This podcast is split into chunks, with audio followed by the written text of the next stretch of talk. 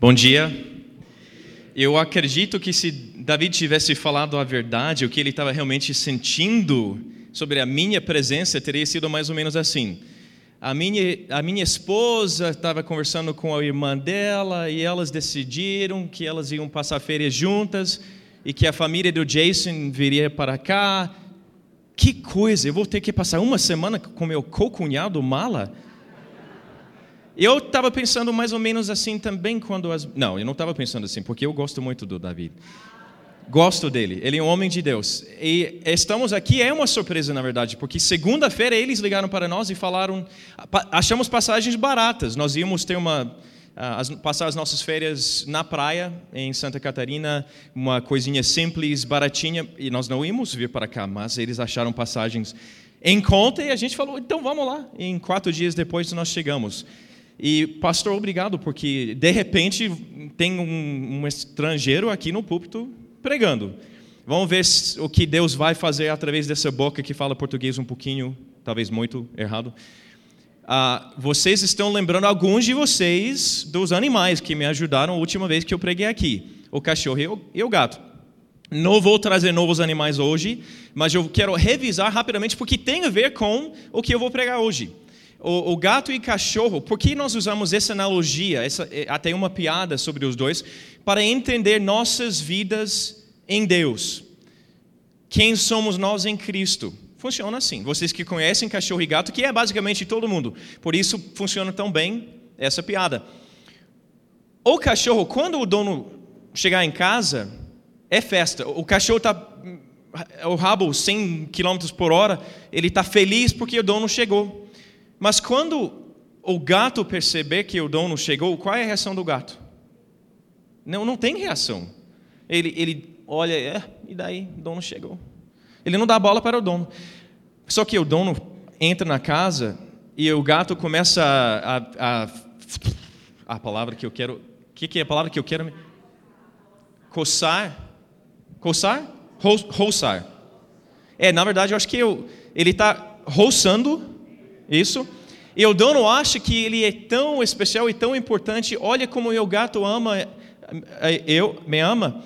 Só que o gato faz a mesma coisa quando você não está lá, na perna da cadeira, na perna da mesa, porque ele está pensando nele mesmo. Ele está coçando, provavelmente, não roçando.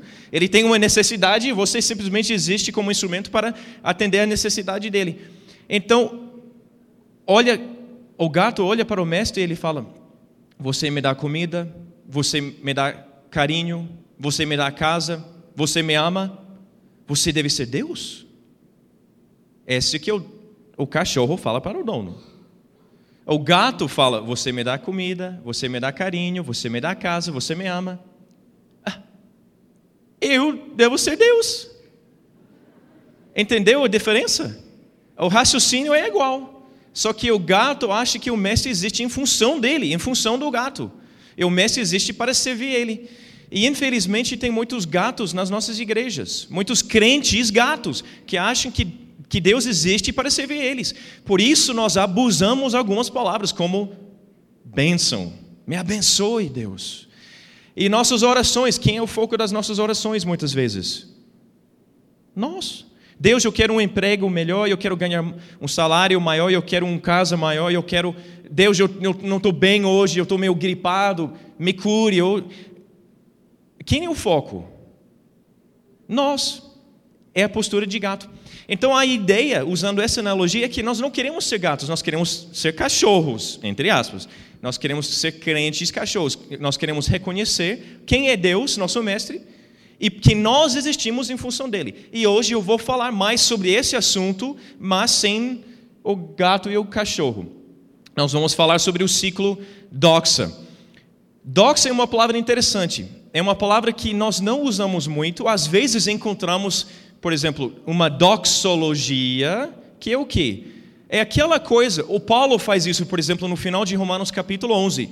Ah, Judas, naquele naquele livrinho pequenininho no final do Novo Testamento, ele faz no final, o que, que ele faz? Uma doxologia, que é basicamente uma oração de adoração reconhecendo Deus na sua supremacia, soberania, que Ele é um Deus maravilhoso. Uma doxologia é é, é dar glória a Deus. Doxa é a palavra grega que quer dizer glória. Essa palavra aparece quase 160 vezes no Novo Testamento e quase sempre tem a ver com esse sentido de glória, dar glória a Deus. Então, eu, na medida que eu fui estudando a Bíblia, e gente, eu fiz seminário, mas eu não aprendi tanta coisa no seminário quanto eu aprendi e estou ainda aprendendo lendo minha Bíblia todo ano. Então, um desafio para 2008, se você não tiver o hábito de ler a Bíblia todos os dias, ao longo do ano, tudo bem, não tem que ser a Bíblia inteira em um ano, necessariamente. Eu, antigamente, não fazia isso. Só que eu descobri com o plano certo, e se você quiser depois, uh, pede meu e-mail do da, David, eu mando para você uma, um plano de leitura onde você pega quatro leituras diferentes cada dia, mas são quatro tipos de literatura bíblica diferente. Então você, se você começar em Gênesis no início do ano achando que você vai terminar em Apocalipse, eu posso garantir que você não vai chegar até o fim. Porque você vai ficar entediado. Você começa em Gênesis, tudo bem, histórias legais, Êxodo também, mas quando você chegar até as leis levíticas, de repente você vai chegar até as listas, cronologias, primeira crônicas, datas, nomes, números, e você vai querer pular, você não vai aguentar, e você vai começar a sentir saudade dos salmos, ou dos evangelhos, ou Apocalipse mesmo. Então, esse tipo de plano de leitura, você vai pegar livro, uh, livros históricos do Antigo Testamento, livros poéticos, é a segunda leitura, evangelhos, terceira leitura, e o resto do Novo Testamento. Então, você vai pegando pedacinhos, e é, uma, é um prazer. O que eu descobri ao longo de anos de não no seminário, mas lendo a Bíblia, é esse negócio aqui que eu chamo o ciclo doxa. E é muito simples, mas você pega porque você está lendo e está vendo o fluir da Bíblia. Então, o desafio que eu quero lançar para vocês hoje, para 2008, é entender esse ciclo doxa, para que vocês possam viver vidas doxológicas, Sabe aquela música do Ricky Martin, Living La Vida Louca? E ele, através das letras dessa música, ele passa uma filosofia de vida que está cheio de ismos, mas são os ismos errados. Hedonismo, narcisismo, os ismos que dizem que eu sou o centro do meu universo e tudo existe em, em volta de mim, em função de mim. E eu quero prazer, eu quero ter uma vida uh, cheia de satisfação e prazer, realizando os meus sonhos, etc. A vida doxa é diferente. Você vai ter infinitamente mais prazer e satisfação, porque você não é o centro. Na vida doxa, Deus é centro. Deus é o dono, Deus é o mestre. E você é meramente um cachorro. Eu falei que não ia usar mais essa analogia, mas de vez em quando vai escapar. Lá, living la vida doxa é uma sopa linguística. Living em inglês, vivendo. Lá, espanhol, vida, português, espanhol, doxa, grego. Living la vida doxa quer dizer vivendo a vida doxa em 2008. A vida doxa baseado no ciclo doxa. Mas antes de falar sobre o ciclo doxa, eu quero apresentar a minha esposa, na verdade, ela está aqui. Normalmente ela não está comigo. Por isso eu tenho fotos aqui. Ela é bem mais linda do que essa foto linda. Ah, ó, ela está linda na foto. Imagine a coisa real. Ela está aqui na frente. Ela não vai querer, querer ficar de pé. Gabriel, a diferença hoje é que ele, ele não tem duas latas coladas nos bochechos dele. Ele ele está mais cabeludo hoje, mas é o mesmo. Gabriel uh, o nome significa enviado de Deus. O nome original, literalmente, do hebraico é, é homem forte de Deus. Então nós oramos todo dia que ele seja um homem forte de Deus, enviado por Deus para as nações. A Giovana é nossa outra. Onde que ela está? Ela, não, não, ela vai para lá. Ah, quer dizer que tem salas lá embaixo? Ah, tá. Então ela está na classinha. Ela tem seis anos, Gabriel tem nove. Ele adora futebol, não é uma surpresa. É, talvez seja uma surpresa porque ele tem sangue americano, gringo mesmo. Ele consegue jogar coisas com as mãos também, mas eu acho que ele é mais brasileiro do que americano e ele gosta muito de jogar futebol. A Giovana, a oração que nós oramos todo dia por ela é um pouquinho mais simples. Giovana quer dizer presente de Deus. Então, homem forte de Deus enviado para as nações. É, muita, muita responsabilidade. Ela, nós simplesmente oramos que ela seja um presente de graça para todo mundo que ela encontra ao longo da vida. A graça de Deus. Agora, foi falado que eu podia falar um pouquinho da CC Brasil, então eu vou falar um pouquinho no início e no final mas rapidamente. CCI Brasil é uma agência de missões transculturais. Fazemos questão de enfatizar isso, missões transculturais. Nós usamos a palavra missão, missões, missionário, de uma forma mais especial, mais específica do que aquele modo geral, porque no modo geral, de repente, todo mundo é missionário. Mas se todo mundo é missionário, ninguém é missionário. O que nós estamos dizendo é que no nosso entendimento do desejo de Deus ao longo da Bíblia, ele é um Deus grande, e maravilhoso que quer e merece receber glória entre todos os povos do mundo. Então nós estamos em uma organização pequena, nós temos poucos recursos, então o que nós temos em termos de recursos humanos financeiros, estamos investindo entre povos não alcançados, povos que não têm tido contato com o evangelho ao longo da história. Então nosso foco especificamente são povos muçulmanos. Como que funciona a CCI Brasil? Nós eu vou pular algumas coisas. Aqui vocês podem ver no nosso folder, o meu laser não está funcionando, mobilizando adoradores para as nações. Nós falamos muito dessa ideia de adoração. E se nós formos enviar missionários para as nações, não queremos enviar missionário qualquer. Nós queremos enviar pessoas que conhecem Deus com tanta intimidade que diariamente eles têm vidas de adoração. Obrigado. Isso, ok. Uh, então, aqui em cima, mobilizando adoradores para as nações. Nós queremos enviar missionários que, antes de proclamar a glória de Deus para pessoas entre povos não alcançados, eles estão vivendo uma vida que dá glória a Deus, uma vida doxológica. A CCI Brasil, então, é uma agência de missões transculturais, somos interdenominacional, ah, uma boa parte da gente é batista. Nós somos batísticos, podemos dizer. É, tem alguns menonitas, tem presbiterianos envolvidos, mas é, temos muito em comum com. Eu sou membro, nós somos membros da Igreja Batista do Bacaxeri. O pastor Roberto pregou aqui uma vez? Pelo menos, ele fez uma conferência. Um...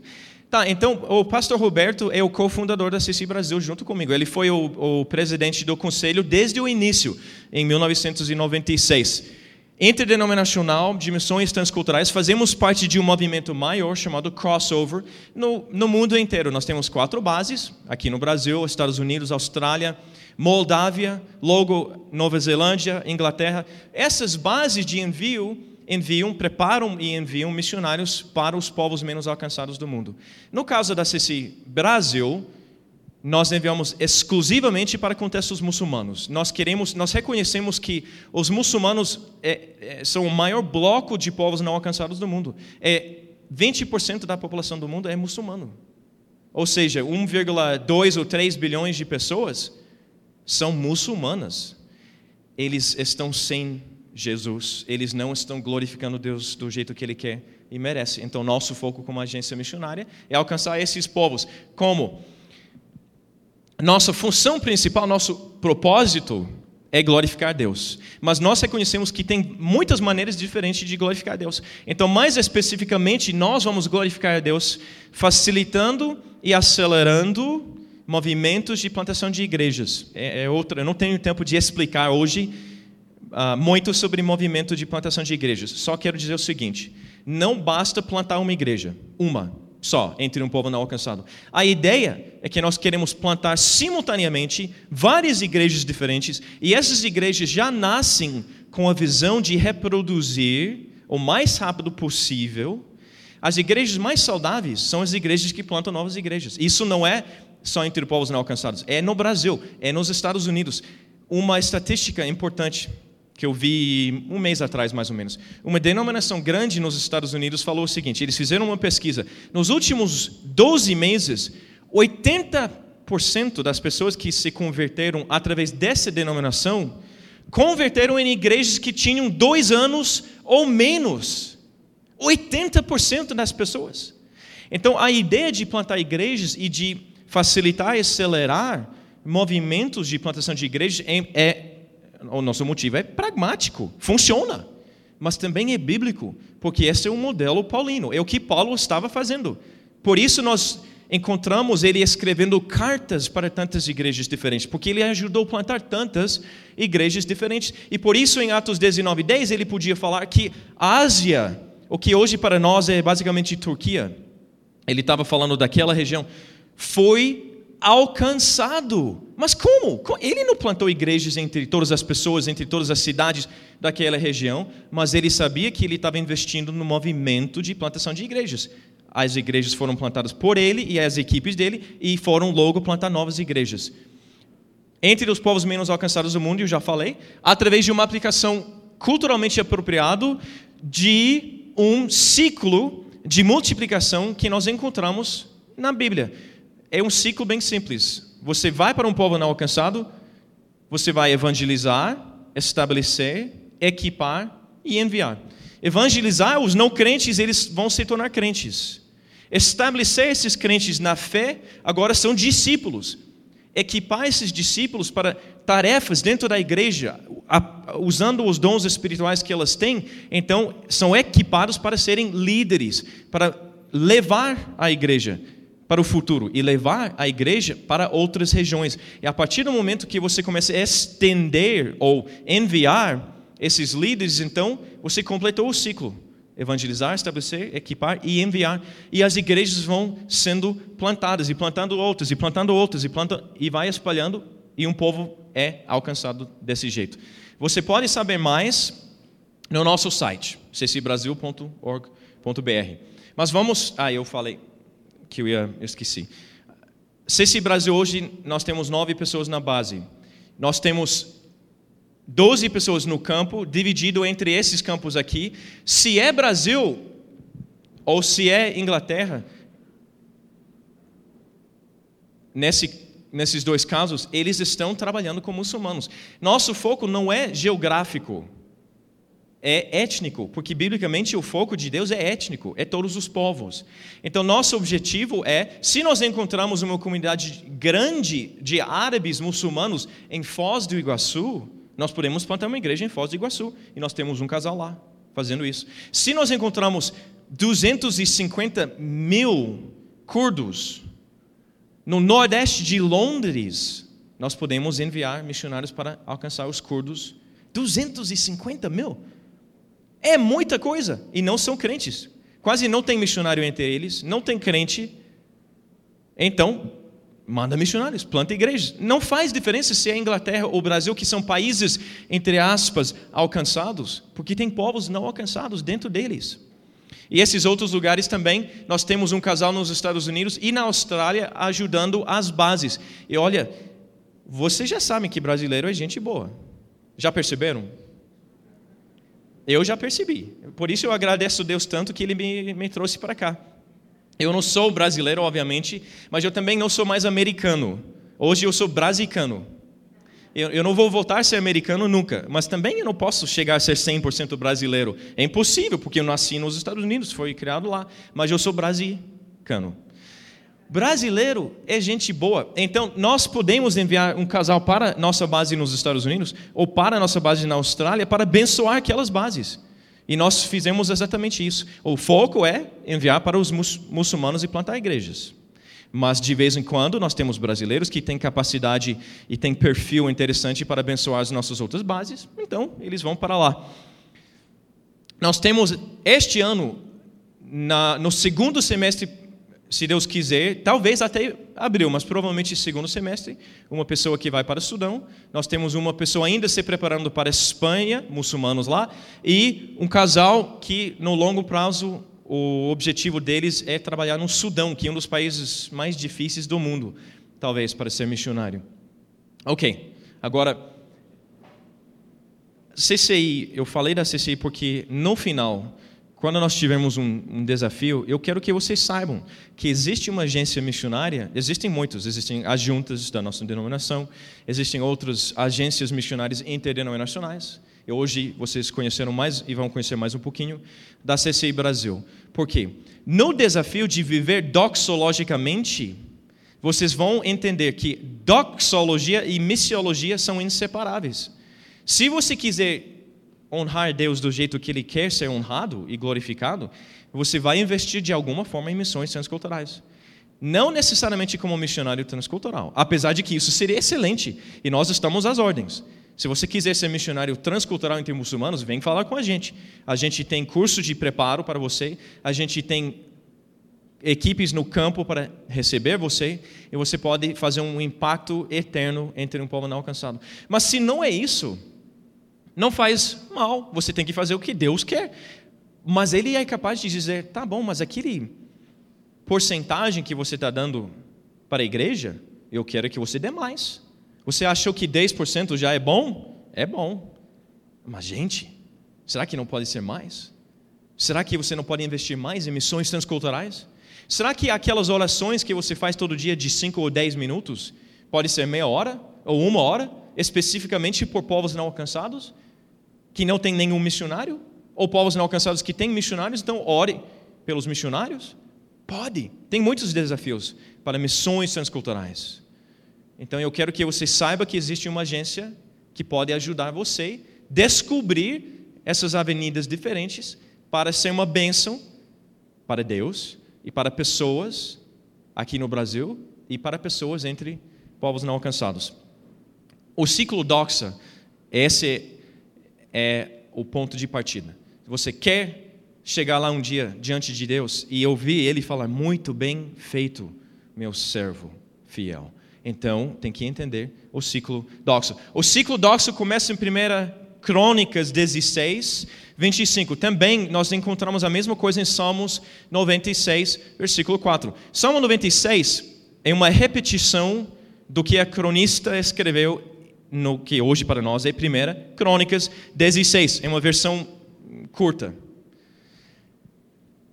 Eu acredito, é, esse é o problema de pular livros quando você está fazendo a leitura bíblica anual. Você pula a primeira Crônicas, porque tem listas, mas você vai perder um dos capítulos mais lindos e formosos na Bíblia inteira, capítulo 16. O capítulo inteiro, o foco é Deus e Sua glória, em todas as áreas de vida e em todos os povos do mundo. Então, vamos começar. Você pode escolher um outro versículo, passagem, para partir no ciclo doxa, mas você tem que entender o conceito por trás. Olha essa passagem. Pois o Senhor é grande e muitíssimo digno de ser louvado, ou muitíssimo digno de louvor. Ele deve ser mais temido que todos os deuses. Quando nós pensamos na razão da igreja, por que existe a igreja hoje? Ou talvez mais perto de casa, por que você existe hoje? Ou você? Ou você? Ou você? Qual é a razão da, da sua existência? Por que Deus existe? O que é que Deus quer? Todas essas coisas essas perguntas existenciais para nós, nós podemos descobrir a resposta no ciclo doxa, especificamente em passagens como essa. Deus é grande e muitíssimo digno de ser louvado. Por que, que eu existo? Ah, porque Deus é grande e muitíssimo digno de ser louvado. Por que a terceira igreja batista existe? Porque Deus é grande e muitíssimo digno de ser louvado. Por que a CC Brasil é a mesma coisa. Essa é a resposta a, a, todas as perguntas que nós podemos encontrar ao longo das nossas vidas. Deus é grande e Deus é digno de ser louvado. Então, a primeira coisa que nós vamos descobrir é essa: o Senhor merece ser glorificado. Doxologia, essa ideia, doxa, glória de Deus, pensa assim: doxologia é a glória de Deus em todas as áreas de vida, porque Deus é digno ele merece receber glória em todas as áreas de vida. Você já, você consegue lembrar a última vez, você é mais otimista, em vez de perguntar, você já experimentou alguma coisa? Eu vou perguntar. Vou presumir que vocês já experimentaram. Eu vou perguntar a última vez, você lembra a última vez que você experimentou a presença de Deus de uma maneira pesada, profunda, que oh, Deus, Infelizmente, talvez, eu lembro as poucas vezes que isso aconteceu nos meus 23 anos, 24 quase, caminhando com Deus. Porque, infelizmente, não é uma coisa que acontece todos os dias. O ano passado, saindo da CCI, eu saí do, do estacionamento, não sei se eu falei, a CCI tem base em Curitiba. Eu saí, virei para a direita, seis e meia mais ou menos. Eu olhando aquela avenida que eu virei, o sol ficava basicamente no final daquela avenida, só que tinha muitas, uh, muitas árvores, nuvens.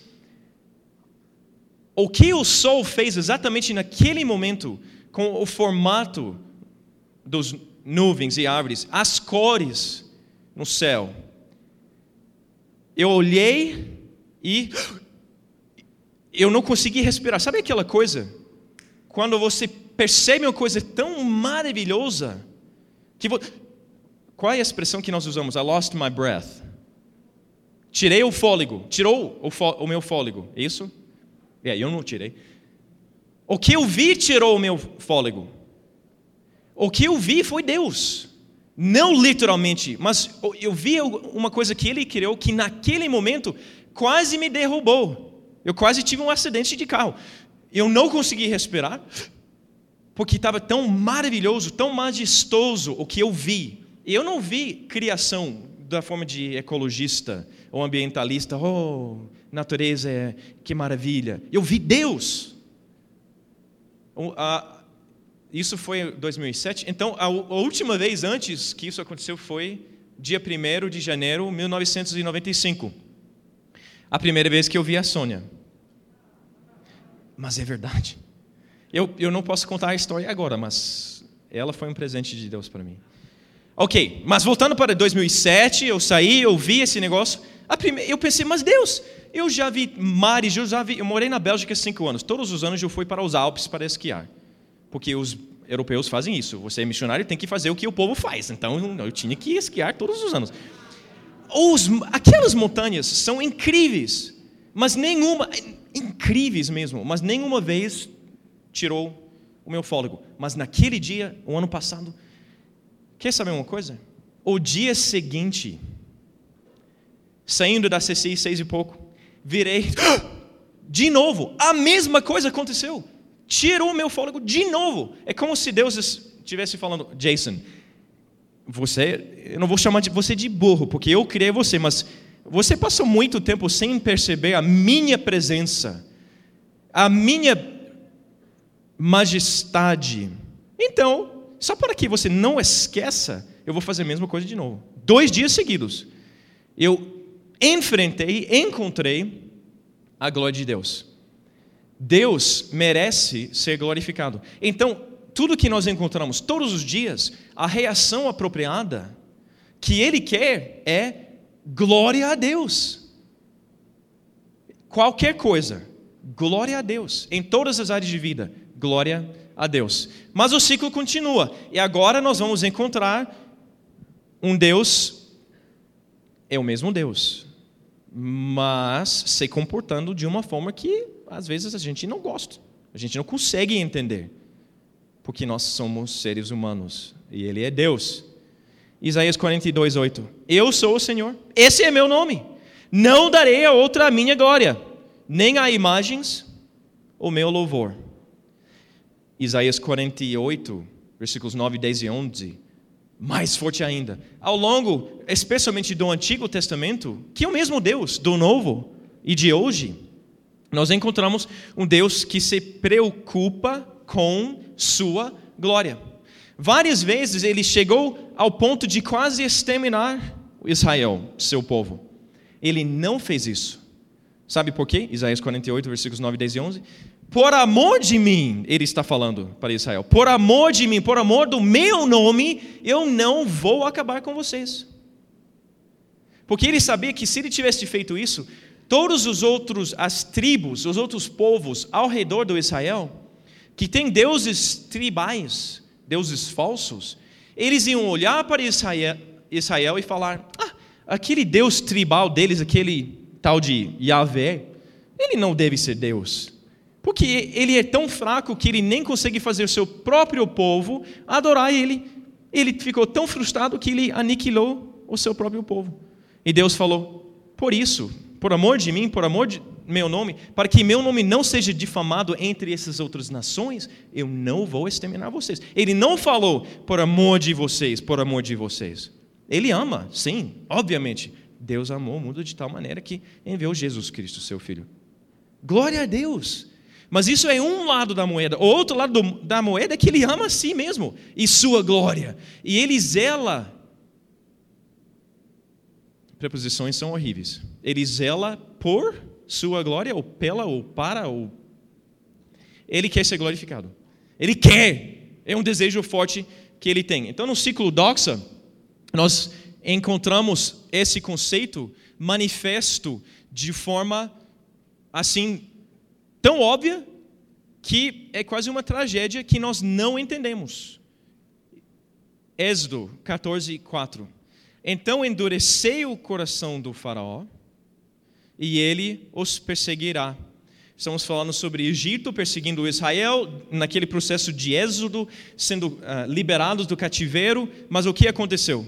Deus está falando: Ó, oh, eu sou Deus, eu fiz uma coisa contra o livre-arbítrio do faraó. Gente, cuidado, não fique acampando naquele negócio de livre-arbítrio que nós temos dentro de um contexto muito maior. O contexto é de um Deus soberano. E o Deus soberano pode fazer o que ele quiser para receber a glória que ele merece e que ele quer. Olha, a tradução aqui, todavia eu serei glorificado, não é a melhor tradução. Porque ele é a voz passiva, e eu serei glorificado. Ele está falando em voz ativo. Ou seja, todavia eu vou ganhar glória para mim mesmo. Essa seria uma tra tradução não apenas apropriada, mas talvez melhor, porque Deus está mostrando para nós que Ele não apenas merece, mas Ele quer ser glorificado. Então, eu vou ganhar glória para mim mesmo, por meio do Faraó e de todo o seu exército, e os egípcios saberão que eu sou o Senhor. Ezequiel, ele fala muito para o povo de Israel vocês saberão que eu sou o Senhor. Essa expressão é extremamente importante. O que Deus faz, Ele faz para que as pessoas de todos os povos saibam que Ele é o Senhor. Então, no ciclo doxa, nós temos o fato não apenas que Deus merece, mas Deus quer ser glorificado. Além disso, então, Ele merece, ele quer, então o que, que ele faz? Como que ele vai ganhar sua glória? Isaías 43. Direi ao norte entregue-os, e ao sul não os retenha. De longe tragam os meus filhos, e dos confins da terra as minhas filhas. Todo o que é chamado pelo meu nome, a quem eu, Deus, criei, para minha glória, a quem formei e fiz. Deus criou a gente com um motivo, uma função, uma razão principal: glorificar Ele, a razão da nossa existência, a glória de Deus. Se você achar que eu estou ficando muito tempo no Antigo Testamento, vamos pular para o Novo? É, alguém já está sabendo, ou já apareceu aqui? Não, então, alguém que ama a Bíblia e que estuda. Quem falou Efésios? Olha só, Efésios capítulo 1, versículos 5 e 6, 11 e 12 e 3 e 14. São três pares, 5 e 6, 11 e 12, 3 e 14, que falam a mesma coisa. Eu escolhi, está é, é, tá errado aqui, é 11 a 12. Capítulo 1, 11 a 12. Nele, Jesus Cristo, em Jesus Cristo, nós fomos também escolhidos, tendo sido predestinados conforme o plano daquele que faz todas as coisas, como que ele faz? Segundo o propósito da sua vontade a fim de que nós, quando você descobrir, quando você encontrar palavras na Bíblia como, por exemplo, a fim de que ou para que, essas palavras são mais importantes do que qualquer palavra que termina em ologia. Nós temos teologia sistemática, escatologia, soteriologia. Todas essas ologias ah, são importantes, mas não são nem perto, em termos de importância, as palavras para que, ou a fim de que, porque quando você encontrar essas palavras na Bíblia, Deus está prestes a revelar a mostrar, a ensinar alguma coisa para nós. E tem a ver com sua vontade, seu desejo, seu propósito. Então, por que, que ele fez todo esse processo de nos escolher em Jesus Cristo, tendo sido predestinados antes da criação do mundo, nos versículos anteriores? A fim de que nós sejamos para o louvor da sua glória. A razão da nossa existência, a glória de Deus. O ciclo doxo, Deus quer ser glorificado. Desculpe, começa com merece. Na verdade, tanto faz, mas eu coloquei merece primeiro. Então, Deus merece ser glorificado. Deus quer ser glorificado. Então, Ele nos criou. Olha o que a razão. Eu fico, se eu ficar fazendo assim, é que o laser não está funcionando. Olha a razão pela qual Ele nos criou e escolheu. Vocês, porém, são geração eleita, sacerdócio real, nação santa, povo exclusivo de Deus, para aqui cabe aquela ideia de para que, para que vocês possam fazer o quê? Para anunciar as grandezas, as maravilhas, as glórias daquele que o chamou das trevas para a sua maravilhosa luz. A razão da nossa existência, glorificar Deus em todas as áreas de vida. Então, doxologia, se eu falar doxologia, primeira coisa, pensa, todas as áreas de vida. Então vamos glorificar Deus aonde? Em todas as áreas da vida. De novo, vamos glorificar Deus aonde? Em todas as áreas de vida. Doxologia, uma vida doxológica. Mas o nosso ciclo continua. Deus nos criou para glorificar Ele em todas as áreas de vida, sim. Então vamos ver, por exemplo, como nós sabemos que é para glorificar Deus em todas as áreas de vida? Nós podemos ver o grande mandamento. Tem em Mateus, tem em Marcos, tem em Lucas. Vamos ver duas versões aqui. Marcos 12. Ama-lo. É aqui que vocês têm 12, isso. De todo o coração, de todo o entendimento e de todas as forças. Coração, entendimento e forças. A versão de Mateus também fala alma. E nós temos três logos na CCI, nós temos um instituto chamado Instituto Doxa, que faz preparo ah, para uma vida doxológica e missiológica. Glória de Deus em todas as áreas de vida, em todos os povos do mundo. E nós usamos três logos diferentes, baseado em Marcos, na verdade, baseado no grande uh, mandamento, especificamente em Marcos. Porque eu falei para meu colega Chloe, que faz design bem legal, eu falei, Chloe, eu quero quatro logos para re refletir Amar o Deus com seu coração, ah, coração, fácil. Entendimento, ah, cérebro, fácil. Forças, mão. E Chloe, eu quero que você desenhe uma alma para mim, tá? Porque Mateus fala amar Deus de toda a alma também, e ele falou: Ah, eu sou bom, mas eu não sou tão bom assim, eu não consigo desenhar uma alma. Tá bom, vamos ficar com Marcos, então, que não fala de alma. Amar Deus de coração, entendimento e forças, e alma também. E amar o próximo como a si mesmo, é mais importante do que todos os sacrifícios e ofertas. Então, essa, o que está acontecendo? Vamos ver o pano de fundo. E pano de fundo nós encontramos na versão de Lucas. É um pouquinho mais. Uh -oh. Está escrito alguma coisa, mas está escrito em branco. Eu não sei o que aconteceu, mas não dá para ler. Eu vou ler para vocês. Lembra o que aconteceu em Lucas, versículo 25 a 37 do capítulo 10. Versículos 25, 6 e 7. Certa ocasião, um perito na lei levantou-se para pôr Jesus à prova e lhe perguntou: Mestre, o que preciso fazer para herder a vida eterna? O que está escrito na lei? respondeu Jesus. Como você a lê?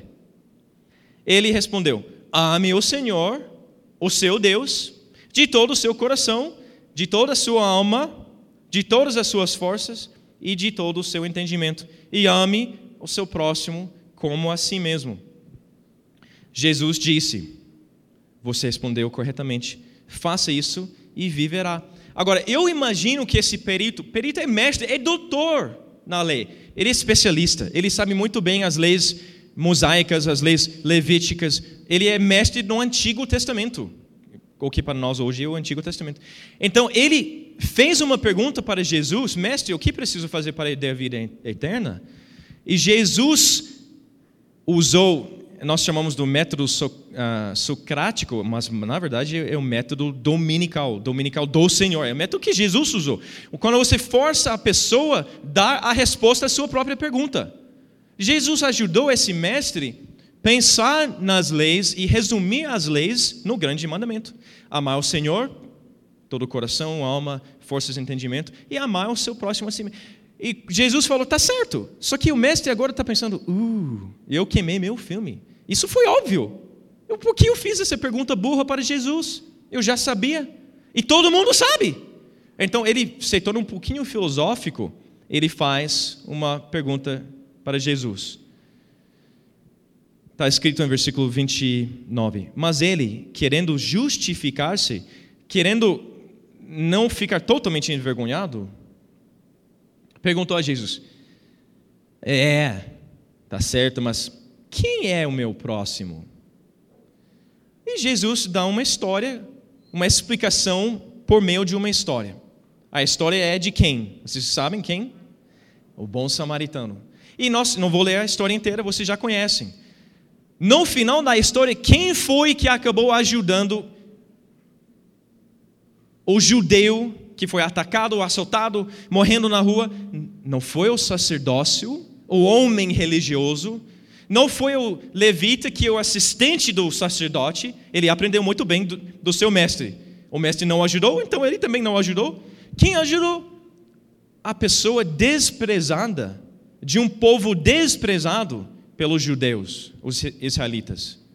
Então, quando Jesus falou, ou quando ele forçou, entre aspas, o mestre entender e falar, amar seu próximo, Jesus ensinou uma lição aqui e encheu a palavra próximo com um sentido não tão óbvio, mas que os judeus entenderam muito bem naquela época.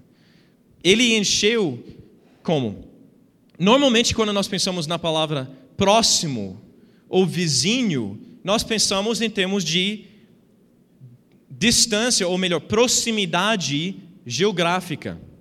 Então, se Jesus falou amar seu próximo, nós pensamos amar nosso vizinho, que é quem mora perto de mim, proximidade geográfica, que trabalha perto de mim, proximidade geográfica. Mas Jesus colocou o sentido, ele embutou Embutou? Embutiu? É, pelo menos eu sei quando eu falo errado. Eu falo errado, mas eu sei que eu falo errado. Ele embutiu a palavra próximo com um novo sentido, mais profundo. Porque ele falou que quem é o próximo nessa história? A pessoa que é socialmente marginalizada e que é culturalmente distante. Nós pensamos, próximo é proximidade geográfica. Jesus ensinou, Próximo é distância cultural e distância social. Jesus está dizendo que missões têm tudo a ver com uma vida doxológica. Você quer amar Deus? Ótimo. Ame Ele com todo o teu coração, mente, etc. Como? Amando o seu próximo. Legal? Quem é seu próximo? Pessoas marginalizadas, povos não alcançados. Porque o samaritano para o judeu era uma pessoa desprezada de um povo desprezado que tinha misturado 400, 500 anos antes com os povos da terra. Pior de simplesmente não ser judeu é ter sido judeu e ter se misturado com outros povos. Então Jesus nos ensina aqui uma vida doxa tem a ver com a glória de Deus em todas as áreas de vida e a glória de Deus em todos os povos do mundo. Então, através desse parábola, nós encontramos a ideia de amar Deus, não é parábola, é uma história real. Amar Deus em todas as áreas de vida e amar Deus em todos os povos do mundo. E com essa ideia, então, nós podemos pular para Mateus 28, a grande comissão. O grande mandamento já tem missões.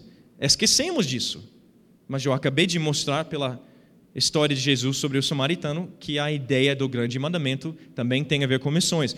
O mais óbvio ainda é a grande comissão. Mateus 28, fazer discípulos de todas as nações. Atos 1 é uma outra versão que nós conhecemos bem, que no poder do Espírito Santo, nós, começando com os discípulos originais, e agora o bastão foi passado para nós. Nós somos testemunhas aonde? Tanto em Jerusalém, quanto Judeia, quanto Samaria, quanto aos confins da terra. Jesus usou palavras geográficas, mas também nós temos que pensar do jeito que ele pensou na, naquela época. Ele sabia que Jerusalém era uma cidade cosmopolitana. Quando ele falou amar desculpe, uh, ser testemunhas em Jerusalém, ele não estava pensando só nos judeus em Jerusalém.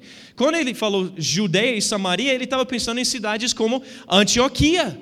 Antioquia, uma cidade principal da região, que em Atos 3, e quando nós encontramos os primeiros versículos, os presbíteros, os líderes espirituais da igreja em Antioquia, comissionando e enviando Paulo e Barnabé, só olhando os nomes desses líderes da igreja, nós podemos perceber que alguns desses nunca eram judeus. Alguns deles eram africanos, negros, que não tinham tido contato com judaísmo, pelo menos não muito. São pessoas que etnicamente não tinham nada a ver com judaísmo, ser israelito.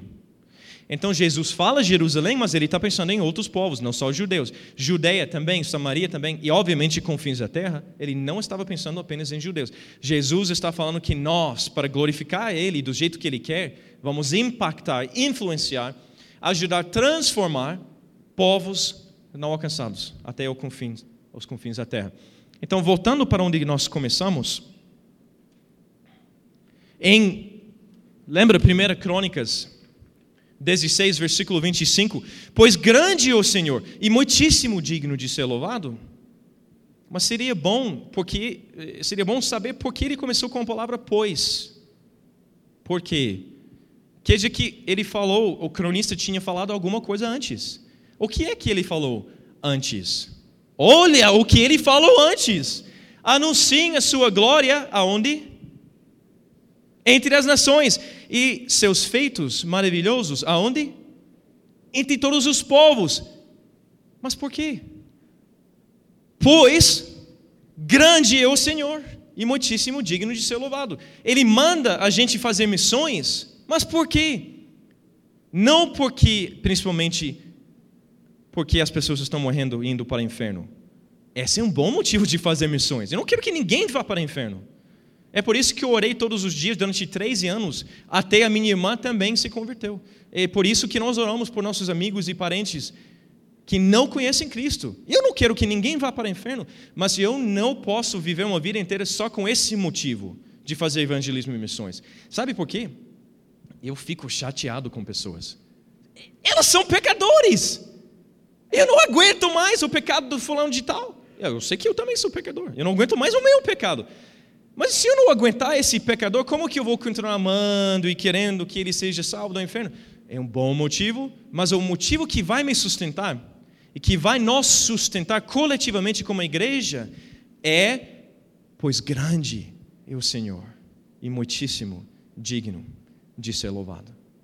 Então o ciclo doxa termina desse jeito. Nós não podemos esquecer do pois, o pois quer dizer que fazemos missões, sim, por quê? Porque Deus quer e merece. E o ciclo começa de novo. Isso é nosso ciclo doxa.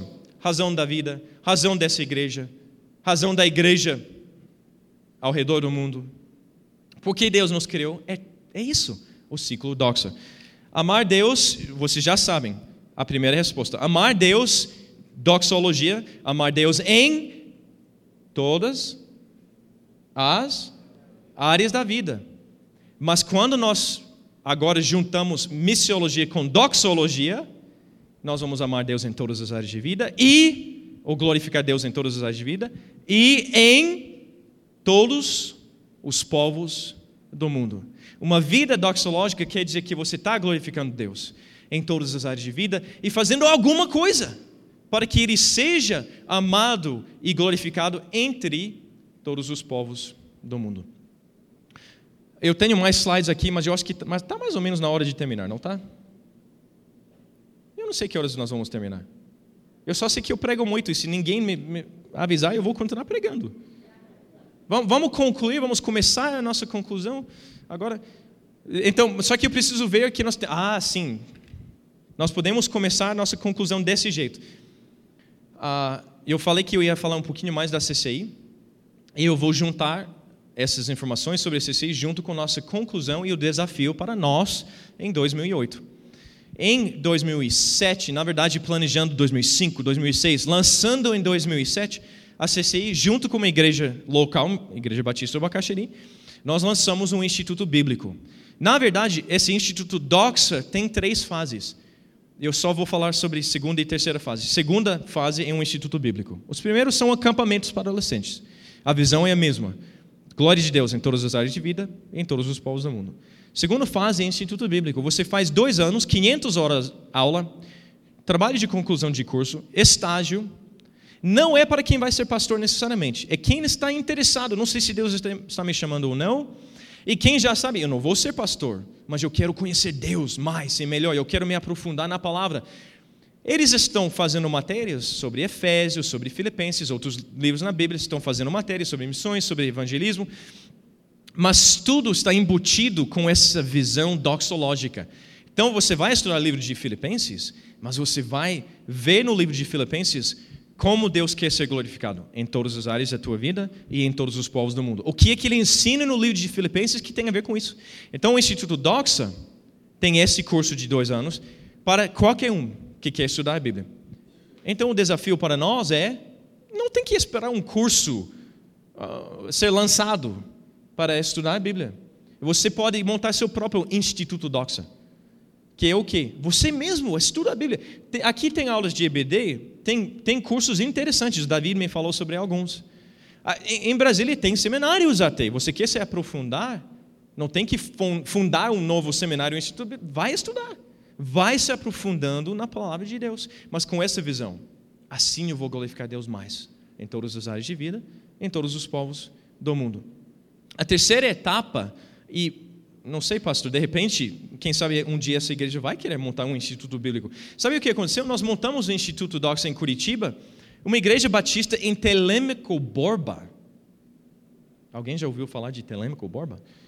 Oh, incrível. É uma cidade pequena no interior do Paraná.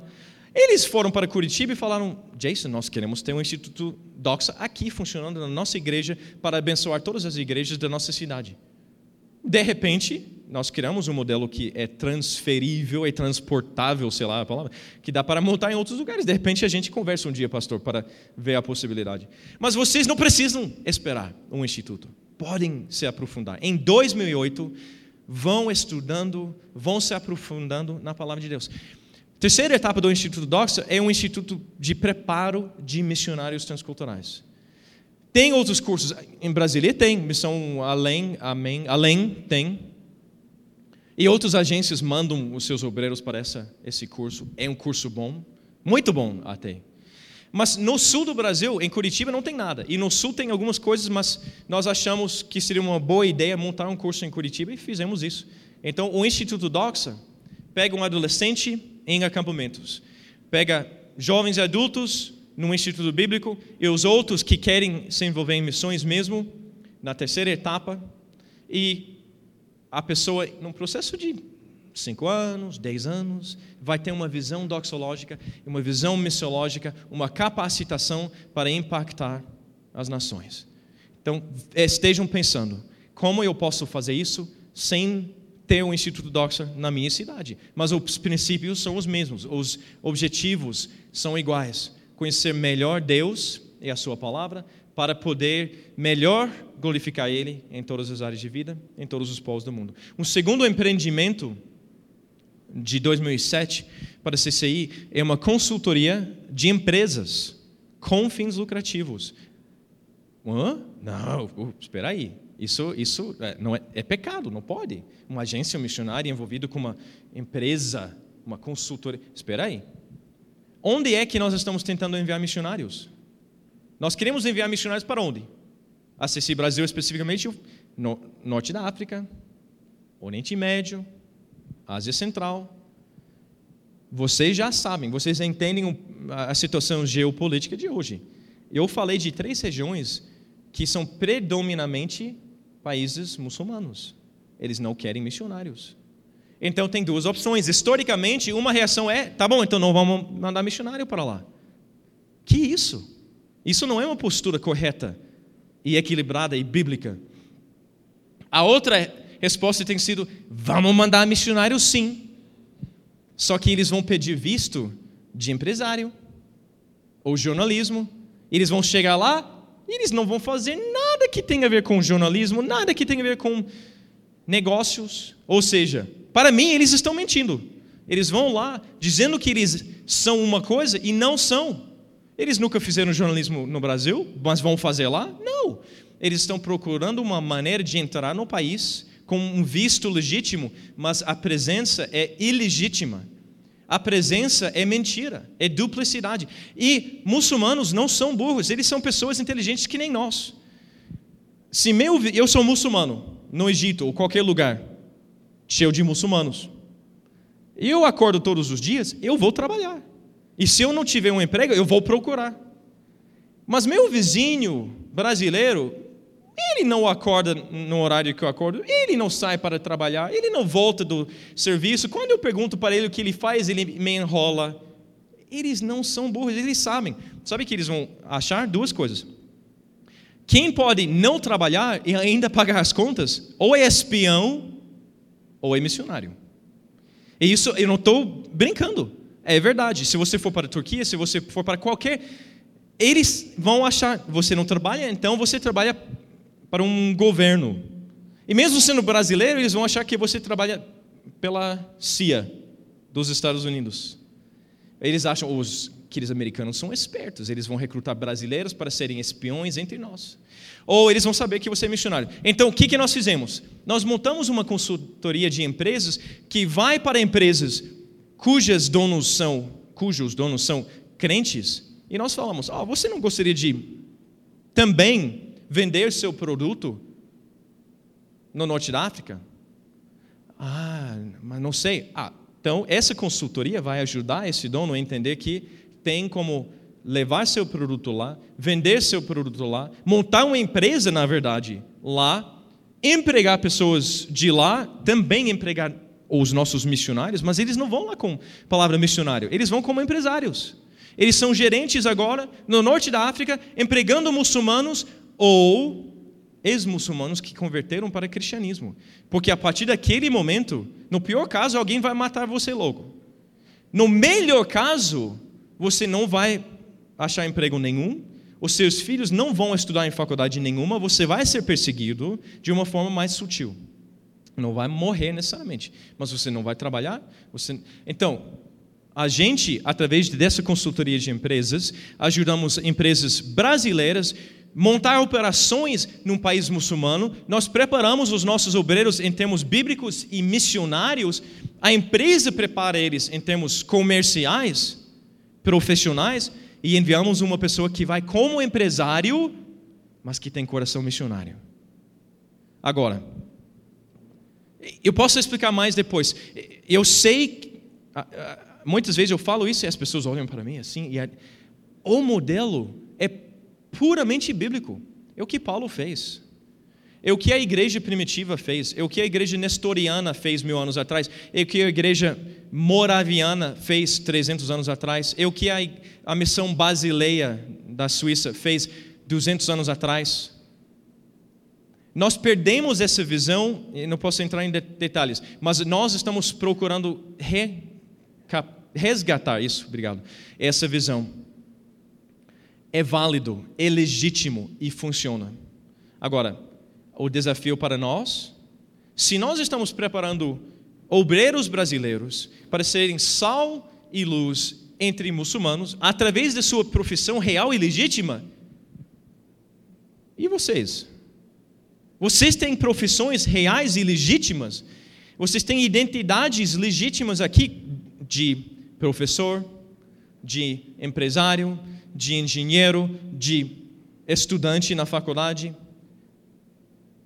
Nós estamos gastando dinheiro, gastando tempo, preparando brasileiros para serem sal e luz entre os povos muçulmanos. E vocês?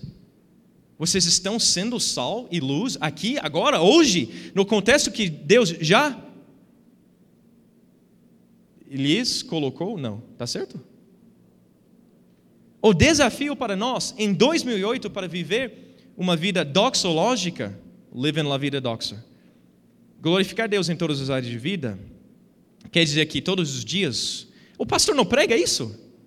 Ele está pregando domingo e em algum momento ele vai falar. E essa semana, no seu trabalho, quando você está falando de Jesus, presumindo que você, ou desafiando, fale de Jesus com seus colegas, ou com seus amigos onde você joga futebol. Claro que o pastor faz. E nós acreditamos nisso. Mas estamos fazendo o desafio para vocês, para mim. O desafio para 2008 é glorificar Deus em todas as áreas de vida, glorificar Deus em todos os povos do mundo, mas começando aqui, começando agora, glorificando Deus, sendo sal e luz, evangelizando, falando de Jesus e vivendo, refletindo a glória de Jesus no nosso cotidiano. O desafio para mim veio através da minha própria filha, em outubro. Ela voltou da escola um dia, numa quarta-feira, e ela falou: oh, quando eu estava saindo da escola, eu olhei para a faxineira, eu falei para ela: Você conhece Jesus? E ela falou: Não. Eu falei: Não, desculpe, eu sei que Sônia vai me corrigir, então eu vou me corrigir mesmo. Não, eu não conheço Jesus. Como que ele é? E a Giovana, seis anos, falou: Ele é invisível e ele mora no céu mas alguma coisa aconteceu. Ela não conseguiu terminar a história. E eu ainda até hoje não entendo. Se outras crianças chegaram, se uh, uh, o chefe da, da funcionária chegou. E, mas Giovana estava frustrada porque ela não conseguiu terminar. E nós falamos: Giovana, não faz mal. Amanhã você volta para a escola e você vai procurar aquela mesma mulher e você vai continuar a história. Sabe o que ela fez? Quinta-feira? Ela foi achar aquela mulher e terminou a história. Eu queria falar mais uma coisa para você. Ele também pode morar no teu coração. Você quer que Jesus more no teu coração? E a mulher, sim, eu quero. Como que eu faço isso? A Giovana falou: Você ora, você fala, Jesus, me perdoe por meus pecados e vem morar no meu coração. Você quer fazer isso? E a mulher falou: Eu quero. Eu vou fazer isso agora enquanto eu termino uh, essas escadas, lavando essas escadas. Giovana foi embora feliz da vida. Quando ela contou o resto da história, eu pensei, não, é impossível. Isso foi. Aquela mulher já, já era crente, porque eu nunca, nenhuma vez experimentei um processo de evangelismo tão fácil, onde eu falo, você sabe quem é? Não, diga para mim quem é Jesus. Eu digo. E ela, ah, eu quero. Ah, então é para orar. Tá bom, eu quero orar. Não, foi fácil demais. Então nós fomos atrás dessa mulher para ver porque eu pensei, ela é crente já, e ela achou tão bonitinho uma fofinha tentando evangelizar, e ela incentivou a fofinha falando que ela não era crente. Eu pensei, se ela é crente, ela não é uma boa crente, porque ela está mentindo para minha filha. Mas ela, nós fomos falar com ela, tudo sincero. Ela estava falando a verdade. É uma mulher simples, humilde. Ela queria realmente ouvir. E ela realmente, nós avaliamos, nós, nós queremos saber realmente ela orou e se, não posso dizer que o Espírito Santo regenerou ela, não sei, mas parece que ela se converteu. A Giovana levou um folheto, levou uma Bíblia para ela. Eu pensei, logo depois, Deus, quando que foi a última vez que eu, eu não tenho vergonha de evangelizar, mas às vezes eu só não tenho tempo, às vezes eu estou com pressa, às vezes eu não estou procurando não crentes na minha vida. Eu falei, Deus, quando foi a última vez que eu compartilhei o Evangelho com alguém? E para minha vergonha, não, não assim, ah, que Deus te abençoe, oh, eu vou orar por você, oh, não aquelas coisinhas bonitinhas que nós gostamos de falar. Não, você não conhece Jesus? Então posso explicar para você como você pode conhecer Jesus? A última vez que eu fiz isso, dois anos e meio, foi junho dois anos e meio. Eu, eu lembrei nitidamente, para minha vergonha, porque eu não moro no país muçulmano, eu moro no Brasil.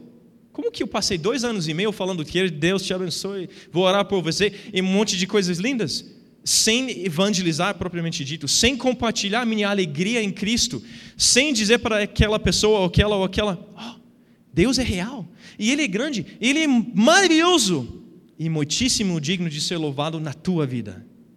Você não quer isso?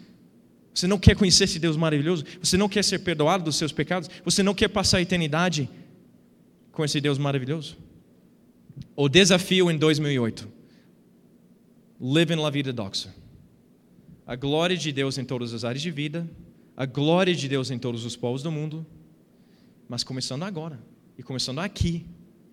E deixar a partir deste momento, deixando Deus levar você, conduzir os teus caminhos, caminhos para as nações. Não tem que ficar preocupado, não tem que sentir culpado, eu não sou missionário e aquele peso de culpa. Não, Deus vai conduzindo você. Na medida que você vai vivendo doxologicamente, Ele vai conduzindo a tua vida, vai usando a tua vida para a sua honra e glória. Vamos orar? Pai, nós temos que parar para pensar quão absurdo o fato da gente hoje ser salvos, salvas, o fato da gente ser em Cristo e ter Cristo em nós, que o único Deus verdadeiro, por amor, mandou seu filho para morrer no nosso lugar e assim hoje nós somos em Cristo, não estamos, nós somos. Cristo é nosso Deus, é nosso Senhor. Isso é absurdo, porque nós não merecemos isso. Mas obrigado, Pai, porque no teu amor nós somos salvos. Por causa do teu amor, nós somos salvos. E muito mais. Por causa da tua glória, tua grandeza, tua soberania, nós somos salvos. Para que nós possamos refletir tudo isso para o mundo. Então, Pai, que 2008 seja a vida doxológica para todos nós. Que, do, que seja o ano doxológico. O ano que nós vivamos mais que nunca doxologicamente. O ano que o Senhor receba mais glória que nunca em todas as áreas das nossas vidas, como pai ou mãe, como marido ou esposa, como filho, como empregado, como chefe, como jogador de futebol, como qualquer profissão, como pastor. Pai, nas nossas mentes, nossos pensamentos, em todo o nosso comportamento, Pai, em todas as áreas de vida que o Senhor seja mais glorificado que nunca.